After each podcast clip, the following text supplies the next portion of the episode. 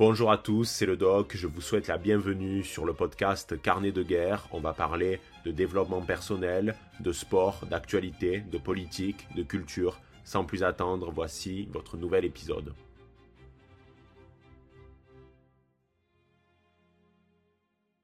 Eh bien, salut à tous, c'est le doc, j'espère que vous allez bien et on se donne rendez-vous aujourd'hui pour un nouvel épisode du podcast Carnet de guerre. Et aujourd'hui, je ne vais pas vous parler de politique ni même d'actualité, puisqu'on va se focaliser sur le sport. Ça fait longtemps que je n'ai pas abordé cette thématique dans le format podcast. Certains pourraient dire que ça fait longtemps que je n'ai pas fait d'épisode tout court, mais bon, vous êtes en train de constater que je change mon fusil d'épaule, donc euh, j'ai pris une bonne résolution et j'espère la tenir du moins pour l'été. Donc on croise les doigts pour notamment les barons qui aiment particulièrement le format de podcast, et moi d'ailleurs c'est aussi mon cas puisque j'adore enregistrer les épisodes. On va parler de sport parce que il y a de cela quelques semaines, j'ai réalisé une épreuve que j'ai partagée en story directement sur Instagram et beaucoup m'ont envoyé des messages pour que je donne des conseils afin euh, d'aider des barons de la communauté qui souhaiteraient eux aussi passer cette épreuve qui est particulièrement difficile. Alors qu'est-ce que c'est? Il s'agit du Murph. Alors certains doivent se dire mais Putain, le doc, pourquoi tu parles tibétain? Qu'est-ce que le Murph? Alors, euh, ce podcast, ou du moins cet épisode, va se découper en plusieurs parties. Dans la première, je vais vous expliquer qu'est-ce que le Murph, le contexte, en quoi consiste l'épreuve en soi. Puis dans la seconde partie, je vais vous donner des conseils afin que vous puissiez vous aussi réaliser votre premier Murph parce que euh, c'était également ma première fois il y a de cela quelques semaines et j'ai envie euh, de donner des conseils euh, pour vous aider dans cette démarche-là, c'est-à-dire réussir le Murph, même si, je le souligne, je ne suis pas du tout un expert euh, en CrossFit parce que c'est une épreuve qui est liée à la pratique du CrossFit. Donc moi, je suis, euh, si vous voulez, surtout un pratiquant de musculation et de boxe. Donc il n'y a pas de volonté euh, de me présenter comme un expert de la discipline. Mais voilà, faut voir ça comme des conseils pragmatiques qu'un ami peut donner à un de ses potes pour qu'il puisse réussir un Murph parce que vous allez voir que ce n'est pas de la tarte. Alors, la première question euh, qu'il convient euh, de se poser, c'est Qu'est-ce que le Murph? Pour cela, il faut se rendre aux États-Unis parce que chaque année, il y a ce qu'on appelle le Memorial Day. En fait, c'est une journée consacrée à euh, une sorte d'hommage collectif pour les soldats américains qui sont tombés dans différents théâtres d'opération. Donc, ça rend hommage à tous les soldats morts dans tous les conflits où euh, des Américains ont pu euh, participer, et notamment donc ceux qui malheureusement ont perdu la vie au cours de euh, différentes opérations. Donc c'est un jour dédié et c'est plus précisément le dernier dimanche du mois de mai. Donc c'est pour ça que souvent il y a des manifestations pour rendre hommage à des soldats, parce que vous savez qu'aux États-Unis, ils sont très attachés au métier de militaire, puisque le pays un complexe militaro-industriel qui est d'une importance capitale, euh, mais bon, ça c'est un autre, un autre sujet. Et euh, donc, parfois, cette volonté de rendre hommage à des soldats tombés, au cours de certaines opérations, ça peut se matérialiser par euh, eh bien, des disciplines sportives. Et notamment cette épreuve que j'ai mentionnée précédemment et qui va être le sujet de cet épisode, le Murph. Alors, pour comprendre le Murph en détail, il convient de remonter le temps. Nous sommes exactement au mois de juin 2005 euh, et c'est l'opération Red Wing. Donc en fait, nous sommes euh, en Afghanistan, dans la province de euh, Kunar. Et en fait, qu'est-ce qui s'est passé ce jour-là? Il y a eu plusieurs soldats américains qui sont décédés notamment des Navy SEALs, mais également des militaires américains de l'armée régulière, parce que en fait, ils se trouvaient dans une sorte de on pourrait dire de cuvette. Euh, il y avait énormément de talibans qui encerclaient euh, dans un premier temps les Navy SEALs, puis ensuite ils ont abattu euh, un fameux hélicoptère Chinook. Vous savez, ce sont des, des hélicos de base de transport, donc parce qu'en fait les renforts étaient venus. bref, il y, a tout, il y a toute une très longue histoire par rapport à ça. Il y a eu seulement un survivant qui s'appelle euh, Marcus euh, Luther, il me semble, euh, j'ai pas son nom précis en tête, mais il a écrit un livre qui s'appelle Le Survivant. Alors c'est toute une histoire assez dingue parce que en fait les Navy ont été tués, donc tous sauf justement ce fameux Marcus. Et en fait, Marcus a demandé l'asile, en quelque sorte, à la population locale qui a respecté ce qu'on appelle la loi euh, c'est-à-dire que quand un étranger vient demander de l'aide, eh bien, euh, les villageois se doivent euh, de lui accorder une hospitalité et de le défendre par rapport à des menaces extérieures. Donc, en fait, il a pu survivre grâce à la population locale parce qu'il avait les talibans sur le dos, etc.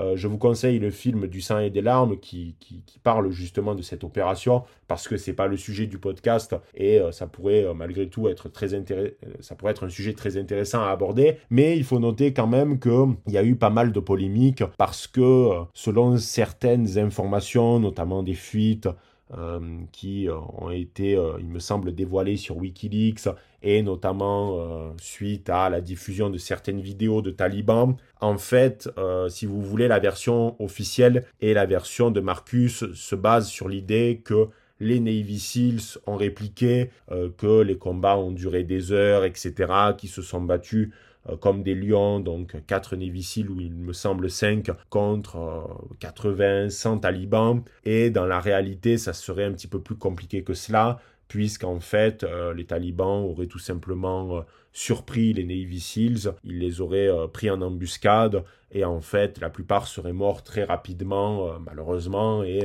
il n'y a pas du tout, si vous voulez, cette dimension héroïque comme ça a pu être présenté ensuite par euh, la version officielle. Donc encore aujourd'hui, il y a beaucoup de doutes, notamment au sein de l'armée américaine, euh, par rapport à tout ce qui s'est euh, passé ce jour-là. Mais voilà, c'est ça, ça reste un peu opaque, mais c'est pas le sujet, si vous voulez, de de ce podcast et si ça intéresse certains, on pourra en parler un jour, il n'y a aucun, aucun problème. Mais qu'est-ce qui s'est passé au cours de l'opération Red Wing C'est que il y a un militaire, donc un Navy SEAL, qui s'appelait Michael euh, Patrick Murphy, qui est décédé et il serait décédé là encore héroïquement parce que c'était celui qui a appelé les renforts juste avant de mourir. Il se serait placé sur une corniche pour avoir un meilleur réseau et il aurait été atteint donc par plusieurs balles ennemi, donc qui serait mort dans euh, justement cet accomplissement de, ce geste euh, héroïque. Et euh, à la suite de la mort de, de, Murphy,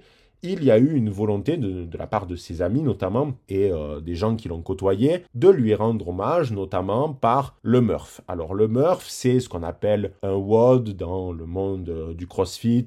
Alors on va pas commencer à employer euh, des, termes tarabiscornus. En fait, euh, c'est une épreuve. C'est une épreuve qui a un cahier des charges bien précis. Et si vous réalisez cette épreuve, c'est un moyen de rendre hommage justement à euh, Murphy et éventuellement aux autres soldats qui sont tombés au cours de l'opération Red Wing. Donc c'est pour ça qu'aux États-Unis, il y a beaucoup de pratiquants euh, de CrossFit, euh, des CrossFitters, on peut appeler ça comme ça par exemple, qui décident de réaliser ce WOD-là, donc le Murph, afin de rendre hommage à Michael P. Murphy qui est tombé au cours de l'opération Red Wing. Et avec le temps, si vous voulez, cette, cette épreuve-là est devenue assez emblématique parce qu'elle est particulièrement difficile et vous allez comprendre pourquoi. Parce que euh, vous allez voir que le cahier des charges est assez corsé parce que forcément les Navy Seals ça représente euh, l'élite de l'armée américaine et il fallait une épreuve euh,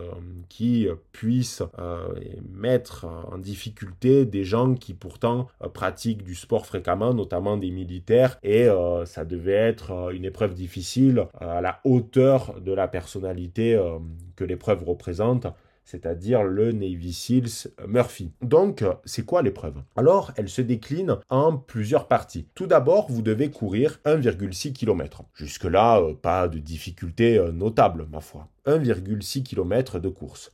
Une fois que vous avez effectué 1,6 euh, km de course, vous devez faire 100 tractions. Alors attention, ce ne sont pas les tractions strict, c'est-à-dire où vous êtes limite bras tendus, vous devez remonter euh, la tête au-delà de la barre et ensuite redescendre bras tendus pour remonter par la suite. Non, ce sont ce qu'on appelle euh, des euh, tractions de CrossFit, c'est-à-dire que je ne pourrais pas vous donner les termes précis par rapport à ça, mais en fait, quand vous faites une traction de CrossFit, il y a un mouvement de balancier qui va s'opérer. C'est le mouvement de votre corps en fait, afin de créer une impulsion pour faciliter justement la remontée. Donc sortez complètement de l'idée que ce sont des tractions euh, strictes complètement parce que ce sont des tractions de CrossFit, donc avec cette ondulation. Vous tapez traction de CrossFit sur Internet, vous allez trouver très facilement. Après que euh, vous ayez effectué ces 100 tractions, il y a 200 pompes. Jusque-là, euh,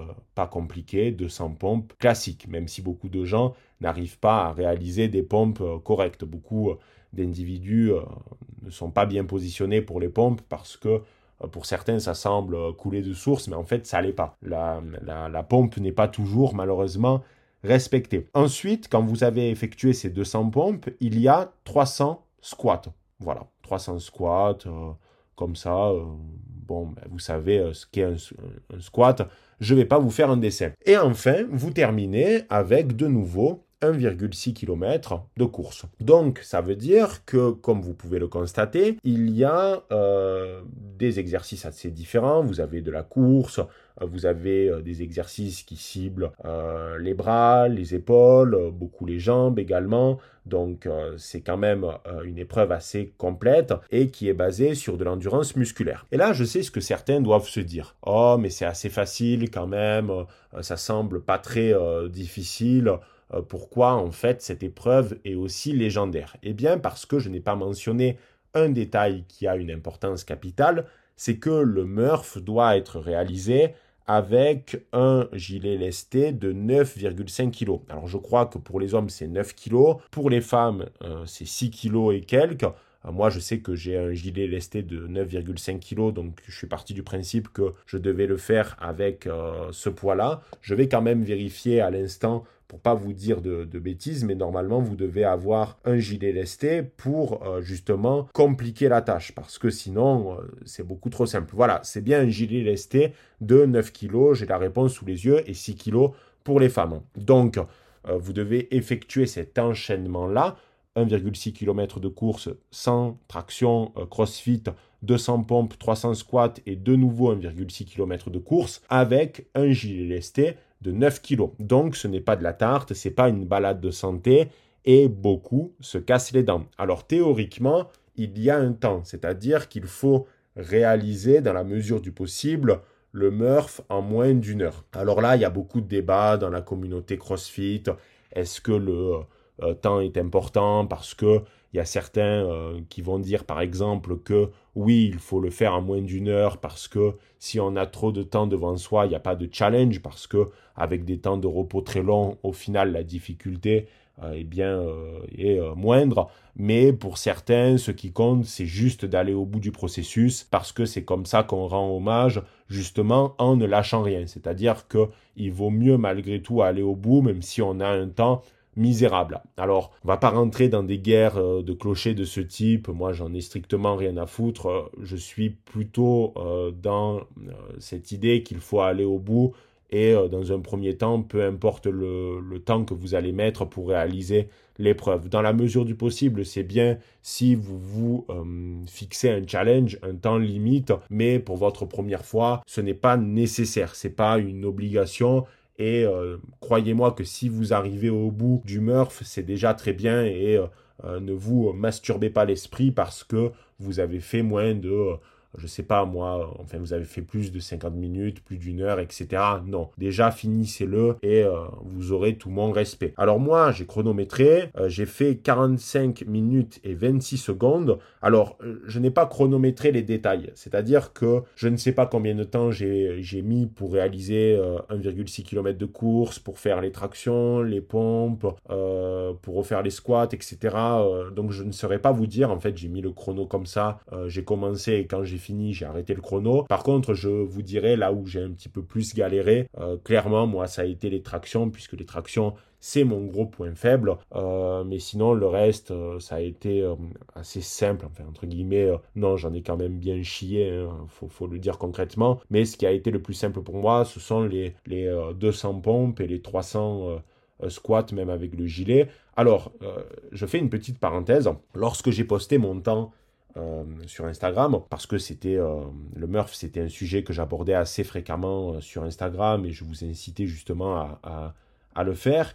J'ai eu quelques messages privés de, barons de la communauté qui euh, m'ont demandé des preuves, c'est-à-dire qui m'ont demandé une vidéo ou quelque chose comme ça qui pourrait prouver, ou par exemple le témoignage d'un tiers, enfin, des, trucs complètement tarabiscornus, pour prouver que j'avais bien réalisé le Murph. Je suis assez, euh, parce que soi-disant que mon temps est euh, vraiment très bon et euh, que euh, ça veut dire que j'ai un très bon niveau de sport, etc. Bon, moi, écoutez, j'ai pas regardé les détails des temps, c'est-à-dire à partir de combien on peut estimer que c'est un bon temps et tout, parce que j'en ai rien à foutre. Moi, je voulais juste aller au bout du Murph. Mais ce que je trouve dommage, c'est qu'aujourd'hui, et ça, c'est vraiment la petite parenthèse du podcast, on est dans une époque où c'est presque obligatoire d'apporter des preuves de tout ce qu'on fait. C'est-à-dire que, on va le dire clairement, quel est l'intérêt de mentir sur ça.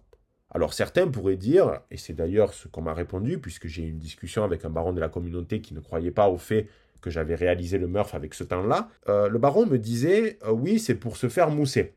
Parce que je lui disais, mais en fait, quel est l'intérêt de mentir sur ça? Le mec me dit, c'est pour se faire mousser, pour bien se faire voir. Mais en fait, on fait pas ça pour les autres, on fait ça pour soi. Et ça serait se mentir à soi-même, parce que si par exemple, j'avais eu un temps très élevé au Murph, qui... Euh, euh, ne serait pas le temps que j'ai mentionné publiquement. Ça veut dire que je me mens à moi-même et que c'est honteux de se mentir à soi-même. Quel est l'intérêt? L'intérêt, euh, enfin, quel est l'intérêt de, de, se passer pour un usurpateur? Alors, certains, ils s'en foutent. Certains s'en foutent royalement. Ce qui compte, c'est juste avoir les louanges et euh, que les gens puissent dire Waouh, il est trop fort et tout, il a fait le, le, le Murph en temps de temps, etc. Mais pour moi, il n'y a aucune jouissance parce qu'au fond, même l'usurpateur sait que c'en est un. Il sait qu'il a menti, donc, euh, l'intérêt, excusez-moi, il est inutile. Et quand on se regarde dans le miroir, on se dit, mais en fait, je suis une merde. Euh, je ne suis pas une merde parce que j'ai fait un temps élevé au Murph. Je suis une merde parce que je n'assume pas ce temps élevé, alors que c'est pas une honte en soi. Donc, si vous voulez, je, trouve ça triste qu'on soit euh, systématiquement obligé d'apporter des preuves. Moi, j'en ai eu euh, rien à faire. Hein. Euh, j'ai mis le gilet lesté, je me préparais déjà depuis plusieurs semaines.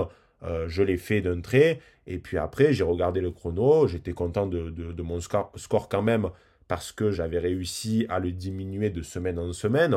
donc, pour moi, ça ne me venait pas à l'esprit de filmer le processus. J'avais pensé éventuellement à le faire pour, pour réaliser une vidéo sur le sujet, mais j'étais pas sûr que ça plaise par rapport à la ligne de base de la chaîne, donc je me suis dit euh, non, on s'en fout, mais euh, peut-être que j'aurais dû, mais je trouve ça dommage qu'on soit obligé euh, d'apporter des preuves, et de toute façon, je suis certain que même si j'avais fait une vidéo, certains auraient pu penser, enfin, une vidéo peut être falsifiable également hein, à partir de là, avec le montage, vous savez, je peux très bien faire par exemple, je sais pas, 1,6 km de course, me reposer, ensuite on filme de nouveau les pompes, enfin bon, c'est c'est ridicule, il n'y aura jamais de preuves concrètes, à part si un jour on a la chance de, s'entraîner ensemble et qu'on on puisse faire un Murph collectif, mais autrement, euh, ben, il n'y a aucun intérêt. Donc je trouve ça toujours un peu triste de, de devoir. Alors oui, il y, a probablement des gens qui mitonnent, hein, c'est fort possible, mais les gars, enfin, si vous mitonnez sur ça,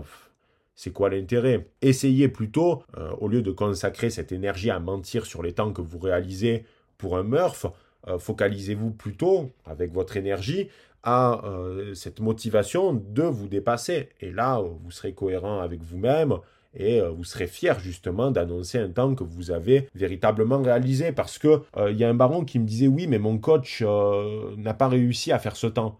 Bah oui, mais faut qu'il s'entraîne plus, ton coach. C'est tout. Enfin, et c'est pas c'est pas du tout contre, contre, contre ce monsieur que je ne connais pas, et euh, peut-être que c'est un très bon coach, etc. Mais euh, il n'y a pas de volonté de supériorité ou de le prendre de haut. Mais si euh, le coach de, ce jeune baron de la communauté n'a pas fait un meilleur score, enfin a fait un score qui est inférieur au, moins, au mien, pardon, ben en fait, il faut juste qu'il s'entraîne plus. Et après, ben, il y a y a, vous savez, euh, il y a le loto de la vie par le biais de la génétique, etc. On n'est pas tous égaux, on a des points forts et des points faibles. Et justement, ça va être euh, l'une des thématiques euh, que je vais aborder au cours de ce, podcast. Donc, j'y suis pour rien, moi. J'y suis pour rien si le coach de CrossFit ou d'une autre discipline n'arrive pas à faire le même temps que moi. Et je dis ça avec avec beaucoup de... Parce que vous savez, je me suis beaucoup entraîné pour le Murph et au début, j'étais une merde. Euh, ça fait euh, six mois que je m'entraîne pour, pour le Murph parce qu'au départ, c'était un défi que je m'étais lancé avec un ami. Donc, euh, il y avait vraiment cet objectif de partir de zéro et d'arriver au bout du voyage. C'est pour ça que je pense que ça aurait pu être une vidéo intéressante, mais pourquoi pas pour l'année prochaine, même si maintenant j'ai un petit peu plus d'expérience. Donc, c'est un petit peu dommage, mais peut-être par exemple dans l'univers de la boxe, euh, de mes débuts avec, euh, avec Mehdi, donc l'assimiler jusqu'à éventuellement à un combat, ça, ça pourrait être sympa. Mais euh, enfin, j'ai fait une longue digression là, je, je, je, suis allé très loin, mais tout ça pour dire qu'il n'y a pas de volonté de, de, de penser que je suis supérieur aux autres, etc. Absolument pas, parce qu'il y a des tas de gars qui m'enterrent dans plein d'autres disciplines. Euh, enfin, je, je, suis mauvais dans plein de disciplines sportives, mais là, pour le coup, ça ne veut pas dire que euh, parce que j'ai fait un meilleur temps qu'un coach qui est euh, certifié ou qui est reconnu dans un domaine, que forcément ça veut dire qu'il y a un vice caché ou quelque chose comme ça. Non, ça veut dire que ben, pour le coup j'ai été meilleur que ce coach-là, mais peut-être que ce coach en question m'enterre sur d'autres disciplines ou sur d'autres épreuves bien précises. Par exemple, clairement, si dans le Murph il, y avait cette dimension de faire des tractions strictes, je pense que j'aurais connu euh, des euh, difficultés beaucoup plus importantes. Donc, il euh, faut jamais croire qu'on est supérieur aux autres dans la pratique du sport parce que il y a toujours des gens qui nous enterrent dans n'importe quelle discipline. Donc oui, j'ai été meilleur que ce, coach-là dans ce Murph, mais ça ne veut pas dire que je suis meilleur que lui en tout point. Mais ça veut dire que par contre, faut qu'il s'entraîne plus s'il a envie de faire un meilleur score que le mien. Bon, bref, on va pas perdre plus de temps avec ces conneries et je vais essayer de répondre à la question que vous avez été très nombreux à me poser directement en message privé sur Instagram, c'est-à-dire comment réussir le Murph. Tout d'abord, c'est extrêmement important de faire une liste de ses points forts et de ses points faibles. C'est-à-dire que si vous êtes par exemple un pratiquant de musculation ou que vous faites du crossfit, peu importe, euh, ou n'importe quel autre sport, vous savez normalement quels sont vos points forts et vos points faibles. Et comme je l'ai dit, le Murph, c'est une épreuve qui est quand même assez exigeante et qui demande de l'endurance musculaire, mais également en parallèle un bon cardio. Donc normalement, quand vous découpez le, le Murph, au regard des différents exercices, vous allez de facto repérer des exercices dans lesquels vous êtes à l'aise de base et d'autres qui représentent pour vous des difficultés assez importantes. Euh, quand euh, je me préparais pour réaliser le Murph, j'ai parlé avec beaucoup d'autres gars qui étaient justement en train de le préparer et c'était marrant de voir que pour certains le pire c'était par exemple les pompes, alors que pour d'autres c'était les squats, alors que pour certains c'était euh, les tractions et par exemple il y a ben, certains pratiquants qui avaient des très grandes facilités pour réaliser euh, une épreuve, par exemple les pompes, et qui à côté de cela se cassaient les dents sur les squats. Donc vous devez repérer à la fois les points forts et les points faibles de, euh, de ce que vous êtes capable de faire afin de comprendre là où ça va coincer dans euh, la mise en pratique du, Murph, enfin dans l'exécution de ce dernier. Il faut quand même souligner une chose qui est importante, c'est que le Murph ne peut pas être accessible pour tout le monde, notamment pour des questions, euh, on pourrait dire, de morphologie. C'est-à-dire que si vous faites 1m60 et que vous pesez 90 kg avec un degré de masse graisseuse, enfin un pourcentage de masse graisseuse extrêmement élevé, euh, ça risque d'être difficile pour vous parce que généralement ça veut dire que le cardio ne suit pas dans un premier temps et ça veut dire également qu'il va y avoir de très grandes difficultés pour réaliser certains exercices comme euh, par exemple euh, les tractions ou même les squats. Et c'est pas du tout une volonté de dénigrer ceux qui se retrouvent dans cette situation-là, parce que déjà ça veut dire que si vous avez envie de faire le Murph, c'est que vous souhaitez vous sortir les doigts du cul, et c'est très respectable. Donc il n'y a pas du tout de volonté de dénigrer euh, des gens qui sont en surpoids et qui veulent commencer le sport, bien au contraire, mais euh, le Murph dans un premier temps, ce n'est pas une bonne idée. Du moins, ça peut être une bonne idée comme source de motivation, c'est-à-dire dans un an, je veux être capable de faire un Murph. Mais il ne faut pas confondre vitesse et précipitation parce que si vous êtes dans la situation que j'ai mentionnée juste avant, c'est-à-dire en état d'obésité, vous, n'êtes pas prêt dans un premier temps pour le Murph. Donc il va falloir perdre du poids, il va falloir faire du, renforcement musculaire, prendre un peu de masse, etc. Parce que euh, la grande difficulté du, Murph, c'est que j'ai des amis bodybuilders euh, qui, vraiment pour le coup euh, ont des physiques impressionnants, mais qui seraient incapables de faire un Murph, notamment pour la problématique des tractions, etc., parce qu'ils pèsent euh, trop lourd. Et moi, j'ai dû perdre du poids. Euh, j'avais, euh, j'étais dans une volonté de prise de masse pendant maintenant, pendant toute une année, donc l'année dernière. Et puis au final, je me suis rendu compte que, notamment via la boxe, c'était pas ce que je voulais vraiment rechercher, notamment en termes d'esthétique, mais également au, au niveau euh, d'avoir un corps qui, puisse être le plus fonctionnel possible. Donc c'est pour ça que j'ai décidé de perdre du poids et euh, de, sécher, c'est-à-dire de sécher dans un premier temps et également d'avoir un physique plus fonctionnel euh, et qui soit capable par exemple de pouvoir justement réaliser des épreuves comme le, le, Murph, d'autant plus que j'ai des amis à moi qui sont militaires, donc je me suis plutôt réorienté dans ces, types d'entraînement-là qui, se complète bien d'ailleurs avec les entraînements de, boxe. Donc je suis content parce qu'en ce moment, euh, je, valide euh, des objectifs euh, sportifs assez, intéressants, ou du moins qui me, plaisent. Donc la, difficulté, c'est la suivante. Si vous êtes un énorme bodybuilder avec des bras énormes, un dos massif, où on pourrait manger à 15 dessus, et que vous pesez très lourd, ça risque d'être difficile. Ça ne veut pas dire que c'est impossible, hein, parce que vous savez, il y a des mecs qui ce sont des mafres, ce sont des, énormes morceaux de steak, et ils arrivent à réaliser euh, euh, le, le, Murph. Donc, euh, bien entendu, on voit de tout, donc il n'y a pas une volonté de dire que c'est de facto impossible, mais ça sera plus difficile. Ça, ça me paraît être quand même euh, une variable assez importante. Au niveau du gilet lesté, euh, je vous conseille celui de Decathlon. Alors, je crois que tout, le monde a ce putain de gilet lesté. C'est dingue comme en France, on n'a pas du tout euh, de magasin de sport digne de ce nom, hormis, bien entendu, Decathlon.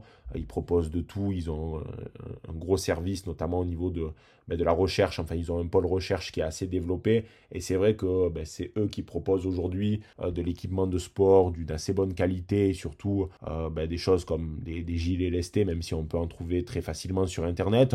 Mais bon, j'ai pris le gilet lesté euh, de 9,5 ben, kg de Decathlon. Il coûte à peu près, il me semble, 55 euros. Ça fera largement l'affaire. Même si ce gilet-là m'a un peu emmerdé, et vous allez, vous allez voir que c'est très important pour le Murph, par rapport au fait que quand vous allez il faut, vraiment avoir un gilet qui soit près du corps, dans lequel vous êtes bien, parce que le souci c'est quand vous allez courir par exemple, le gilet peut sauter, ça peut être particulièrement agaçant et ça peut même euh, vous mettre des, bâtons dans les roues. Donc prenez un gilet qui soit euh, taillé pour vous, dans lequel vous êtes bien, parce que euh, vous allez voir que de toute façon, vous allez être très vite mal en le portant. Donc, si vous êtes confort avec, ça va être une variable assez importante. Donc, dans un premier temps, regardez votre morphologie, euh, vos points forts et vos points faibles et achetez le gilet lesté. Alors beaucoup euh, d'individus qui décident de se lancer dans le, dans le Murph euh, se disent ouais de suite je vais me lancer dans un Murph, c'est-à-dire que demain je fais un Murph en condition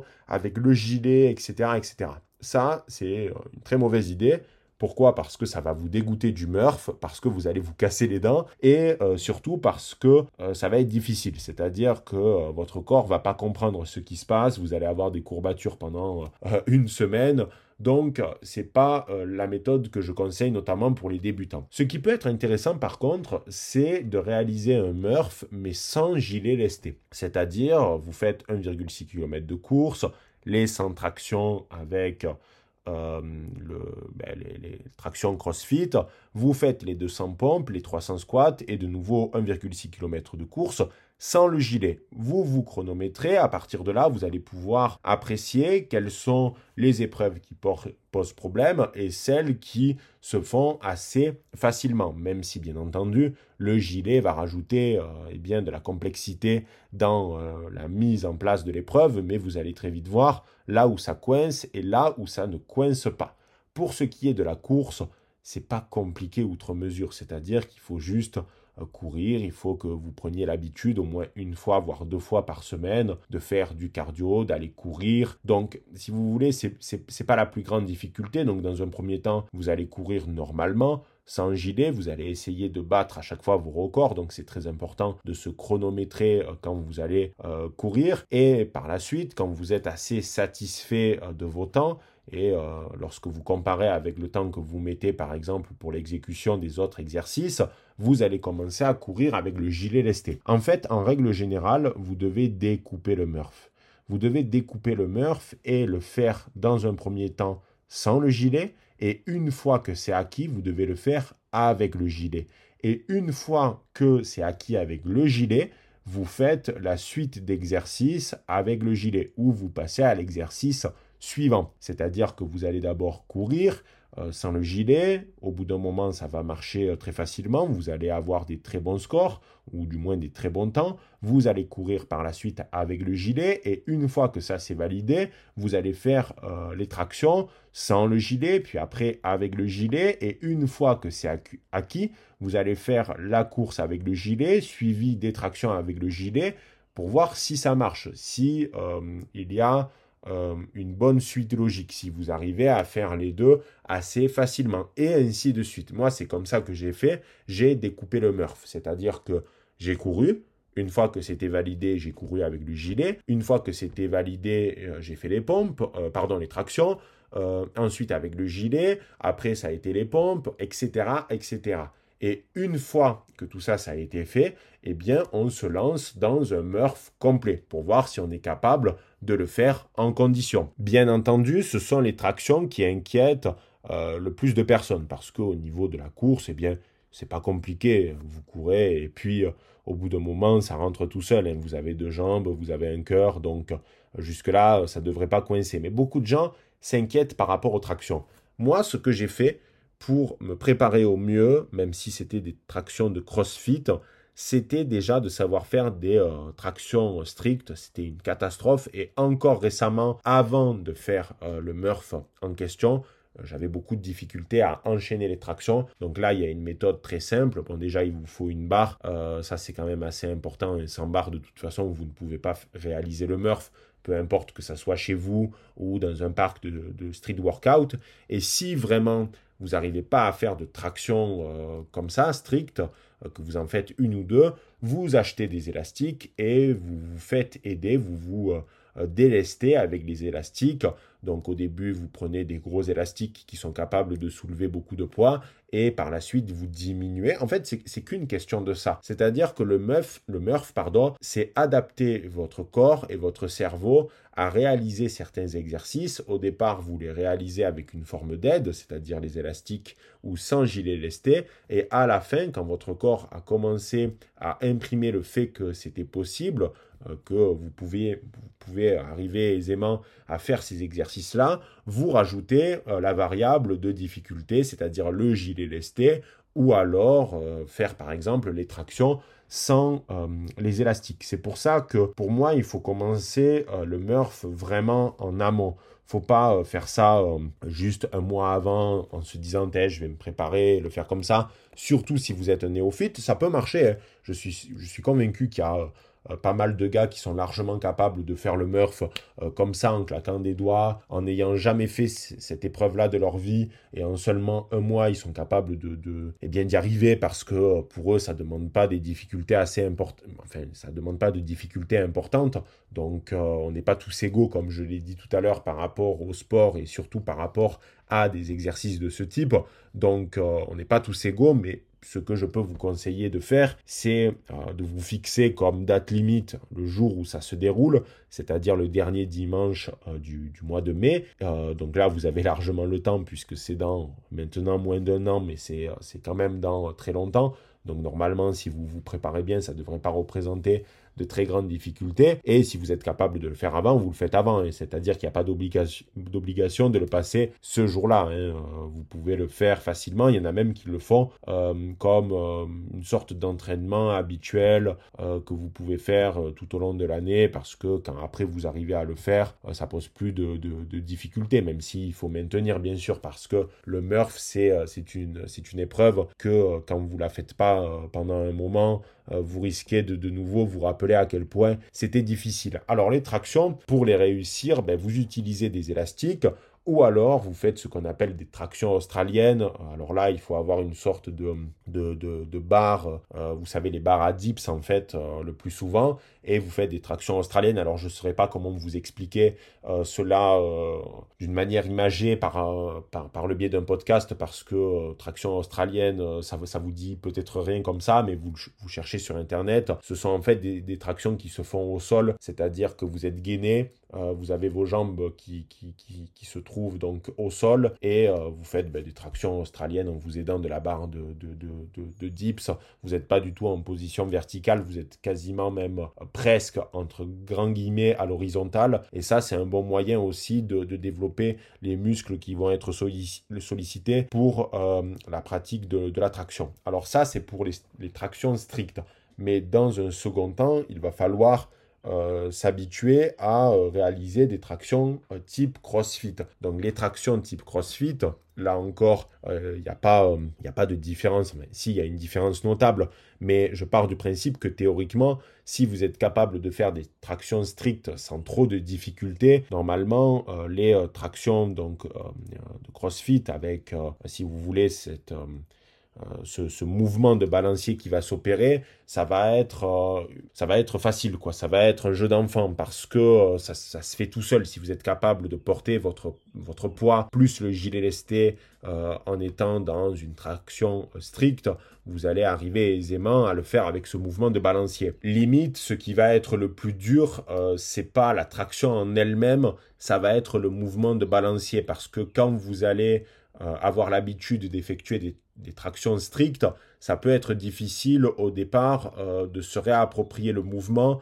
avec ce balancier du corps que vous allez devoir opérer. Et il faut le dire, euh, au départ, vous allez ressembler à un con. Hein. C'est-à-dire, vous allez ressembler sur votre barre à un abruti parce que euh, ce sont des mouvements saccadés qui sont pas fluides, etc. Donc, dans un second temps, il va falloir apprendre à faire ces tractions de CrossFit donc là encore, vous le faites dans un premier temps sans le gilet lesté. Et une fois que c'est bien appris, une fois que c'est bien imprimé dans votre cerveau euh, et dans vos muscles, vous le faites avec le gilet. Et là, par contre, il euh, n'y a, pas, euh, a, pas de conseil à proprement parler à vous donner par rapport aux tractions de CrossFit, le seul conseil que je pourrais vous donner, c'est de regarder des vidéos qui expliquent en détail comment les réaliser. Et euh, c'est en forgeant qu'on devient forgeron, donc euh, vous les faites et puis au bout d'un moment, vous arriverez théoriquement à avoir un mouvement assez fluide.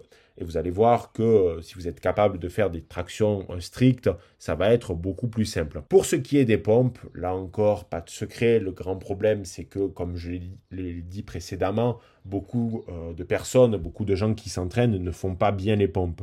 C'est-à-dire que le dos n'est pas bien droit, pas mal de gens ne sont pas gainés, c'est-à-dire soit le ventre est trop proche du sol, soit il y a euh, légèrement, vous êtes légèrement euh, courbé.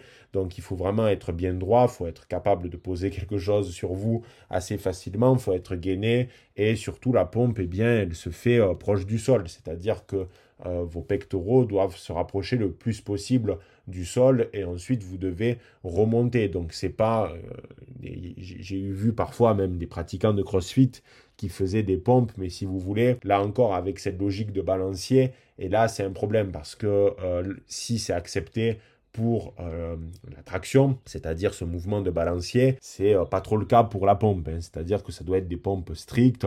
Vous montez, vous descendez et vous remontez. Ça doit pas être une sorte de va-et-vient incessant. Vous devez faire ça proprement. Alors là encore, pas de secret, déjà faut apprendre à bien faire une pompe, vous faites les pompes sans le gilet, puis ensuite avec, vous commencez à comprendre. Pour les squats, c'est pareil, même si pour les squats, je vous conseillerais là par contre de vous rendre dans des salles de sport et de se mettre sous la barre parce que ça sera toujours mieux ou de faire les squats justement avec votre gilet le plus tôt possible. Là, pour les squats, euh, ce qui est le plus dur en fait, ça va être euh, la question de, l'endurance, c'est-à-dire que les jambes ne vous lâchent pas parce que vous avez déjà fait 1,6 km, euh, vous allez solliciter très légèrement les jambes par le biais du balancier pendant la traction et de nouveau vous allez les solliciter pendant les squats et de nouveau avec les 1,6 km de course qui représentent la fin de l'épreuve. Donc là, il va falloir vraiment bombarder sur les jambes, les entraîner,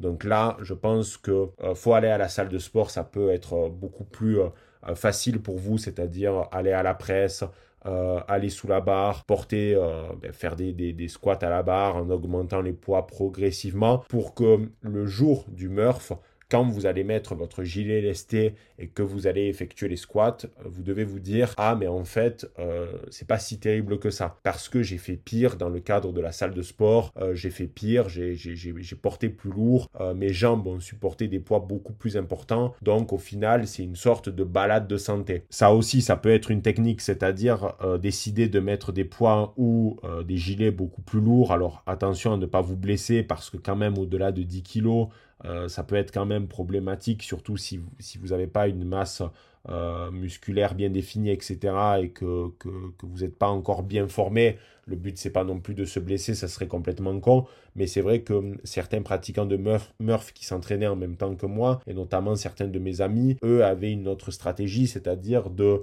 euh, d'avoir des gilets beaucoup plus lourds. Je connais un gars qui avait un gilet de, de 15 kg afin que le jour du Murph, pour lui, ça soit euh, beaucoup plus facile. Et ça l'a été. Mais attention, c'est un gars qui fait déjà du sport depuis un moment. Il connaît son latin, euh, il pratique du crossfit déjà. Il avait l'habitude, déjà, il avait un gilet lesté de, 15 kg, qui n'est pas d'ailleurs le gilet de Decathlon, mais un gilet qu'il a acheté à l'étranger, il me semble. Donc là, on est quand même sur quelque chose de différent. Mais c'est vrai que lui, il était parti de l'idée de il faut s'entraîner plus dur et être dans des situations pires pour que le jour J, ça soit beaucoup plus simple et je puisse faire euh, les différents exercices avec beaucoup plus de facilité parce que déjà il y a une, logique euh, psychologique en se disant ah ouais c'est beaucoup plus simple donc je vais y arriver donc ça après c'est à vous euh, de, voir comment stratégiquement vous voulez faire. Moi ça n'a pas été ma technique mais c'est une technique possible. Et à la fin vous faites de nouveau les 1,6 km de course. Donc là théoriquement ça ne devrait pas poser de problème puisque vous vous êtes déjà entraîné de base à cela et vous avez déjà euh, découpé le Murph au cours de... En fait, ce qui est marrant, c'est que théoriquement, le Murph, vous n'allez pas le faire le jour J. C'est-à-dire que, en fait, votre premier Murph, vous allez le réaliser avant. Avant, justement, le jour où vous vous dites, là, c'est l'officiel. Mais ce qui est un peu ridicule en somme, et ça a été mon cas, c'est qu'en fait, euh, j'avais déjà réussi euh, le Murph précédemment mais je n'avais pas fait le temps euh, que j'avais fait le, jour J, c'est-à-dire le jour où ça s'est déroulé, donc le dernier dimanche du mois de mai. Mais théoriquement, vous, vous, en fait, vous savez que vous êtes prêt pour le Murph à partir du moment où vous avez fini votre premier Murph. Et là, après, les gars, ben, vous pouvez être fiers de vous, ouvrir une petite bière et vous mettre bien parce que vous l'avez mérité. Si vous avez des questions, n'hésitez pas à m'envoyer euh, des messages privés sur Instagram, le Doc Baron comme d'habitude. Et je vous dis à très vite pour un prochain podcast. C'était le Doc. Ciao les barons.